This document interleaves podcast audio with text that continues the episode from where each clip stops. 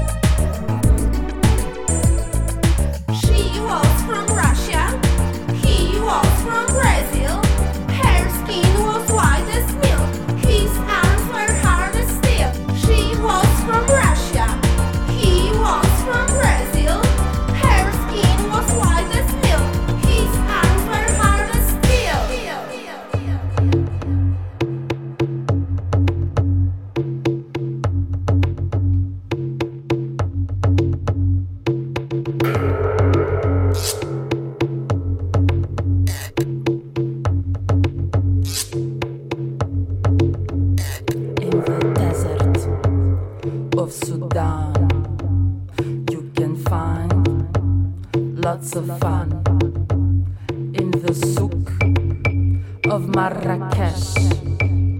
Outlaw kisses for some cash. Down the river Nile, fish in love with crocodile. Girl to girl, man to man.